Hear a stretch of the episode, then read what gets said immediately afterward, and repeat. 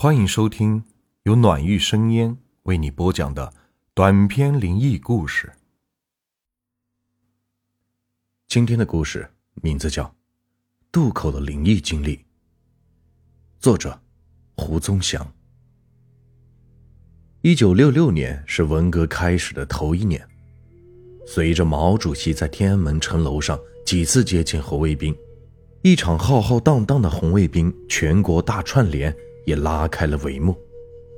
九月初，我们几百名初高中生穿戴着草绿色军装，佩戴着红卫兵袖章，浩浩荡荡的从母校青海省贵德县中学出发，走向全国去串联。刚开始时，大家都怀着很高的激情，要学红军长征那样步行到全国去串联。出发时还打着红旗，敲着锣鼓。可是走了一百多公里，到了省会西宁市后，就走不动了。意志薄弱者打起了乘车的主意。当时的铁路客运遵照上面的指示，对串联红卫兵实施免费乘车。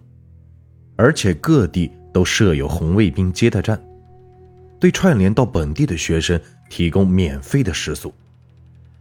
大串联实际上就是一次全国性红卫兵免费旅游。我们由开始的步行串联变成了乘车串联，一路上有的同学要去延安，有的同学则要去上海，更多的同学则想去北京接受毛主席的检阅。出发时的几百名同学渐渐走散成了三三两两的小组，锣鼓、旗帜也不知所踪。最后，我们这一组只有四个同学来到了江西，先是去了景德镇看了景德镇陶瓷工艺制作的流程，再经过一番商量后，一致同意去瞻仰井冈山革命圣地，去接受红色革命教育。我们从景德镇一路南下。有车的时候就乘车，无车的时候就步行。一路上，我们看到了红卫兵所到之处，捡花衣、缝古书等所谓破四旧的革命行动还在进行当中。九月底的江西仍是十分炎热。一天下午，我们拖着疲惫的双腿，正朝着井冈山方向南行，不料眼前却被滔滔的江水挡住了去路。经打听。这就是赣江，我们沿着江边寻找能过江的地方，见一个渡口周围聚集着许多准备过江的人，有推小车的，有挑担的，有背着竹篓的，还有扛着包的。他们中间有男有女，有老有少。从装束上看，大多都是当地的农民，大概是早上过江去赶集，现在要过江回家。人群中有一老一小，像是爷孙俩。爷爷背着竹篓，篓中装着从集市上买的东西。孙子大概有六七岁，背着一个黄帆布书包。爷孙俩正焦急地向江对岸张望。原来这条江面上只有一只小火轮在往返摆渡。由于秋汛江水很宽，小火轮往返一趟需要半个多小时。又因为小火轮一次只能载客三十余人，所以，在早晚客运高峰期，渡口上常会聚集很多的带渡的人。人们都在翘首遥望着江对岸，但见一个小黑影出现在江面，而且越来越大，它就是人们久盼的那只小火轮。随着马达的突突声，人群中也产生了一阵骚动。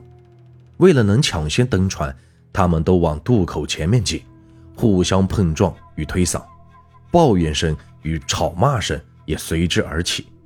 我们几个穿着军服、带着红卫兵袖章的学生，当然要以解放军为榜样，把方便让给群众，就没有去抢着登船，只好站在人群的后面，等待下一趟渡轮再过江。小火轮终于靠岸了。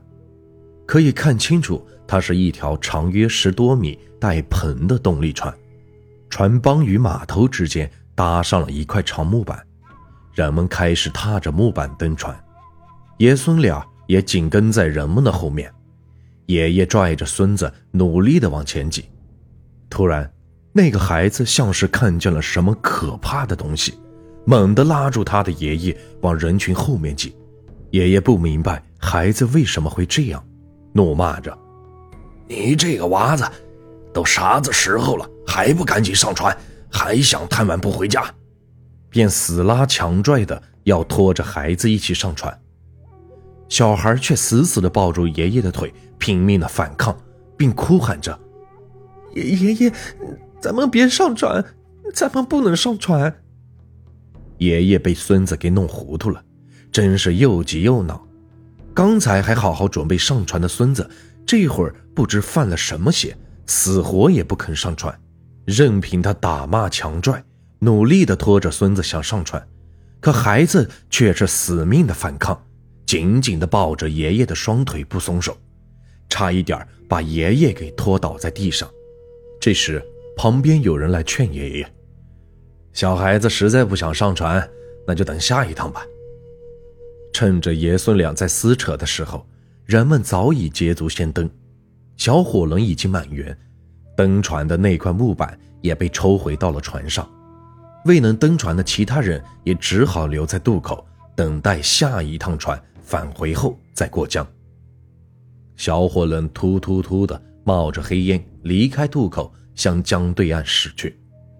突然，岸边人群中有人在喊：“快看呐，这这！”这小火轮怎么了？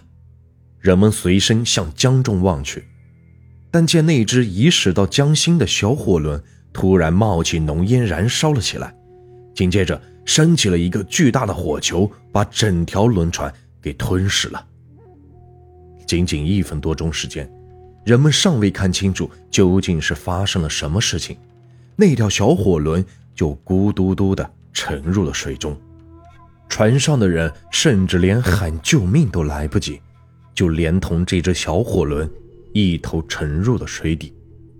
这突然而来的灾难竟发生在这一瞬间，渡船刚刚经过的江面上只留下翻滚的气泡和没有散尽的烟雾，三十多条鲜活的生命就这样连同渡轮瞬间消失在赣江中。江边的空气像是凝固了，人们完全给惊呆了，许久都说不出话来。过了好一会儿，当有人庆幸自己命大，没有登上那条索命船时，又不约而同地想起刚才死活也不肯登船的小孩来。于是大家就把爷孙俩围了起来，问小孩刚才为什么死活不肯登船的原因。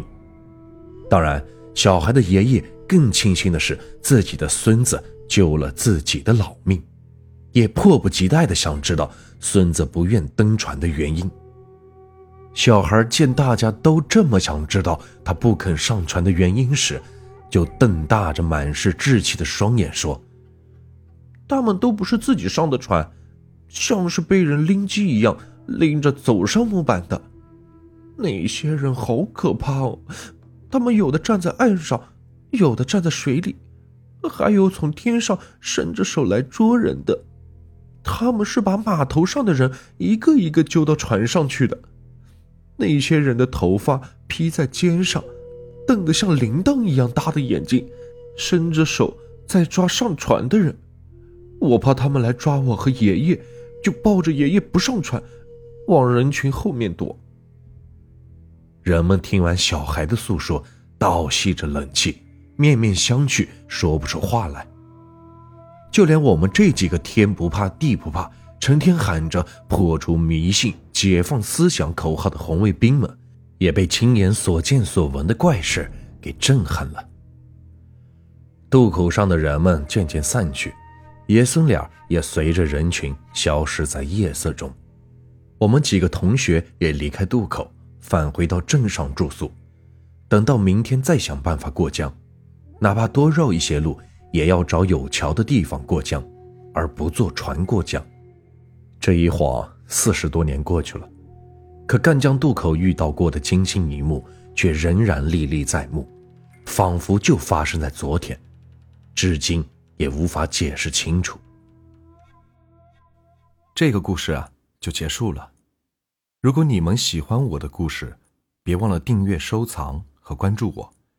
接下来会有更多有趣的故事，感谢你们的收听。